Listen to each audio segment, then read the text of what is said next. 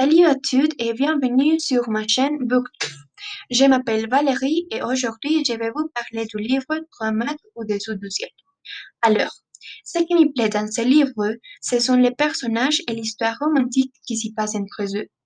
Trois mètres au-dessous du ciel est un roman romantique qui rencontre l'histoire d'amour de Bavi et Step. Bavi est une fille bonne et responsable. Elle est la fierté de sa famille. Mais dans l'autre part, Step est le typique mauvais garçon. Il est rebelle, qui est toujours dans les rues où il vole et fait des choses contre les lois. Ce roman est écrit par Federico Mosia, un écrivain, réalisateur et scénariste italien, qui est devenu écrivain de romans pour adolescents après avoir travaillé à la télévision.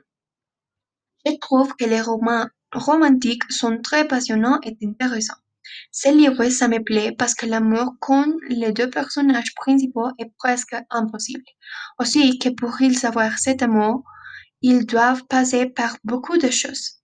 Ce livre comporte des deuxième et troisième parties, écrites par le même auteur, Federico Mosia.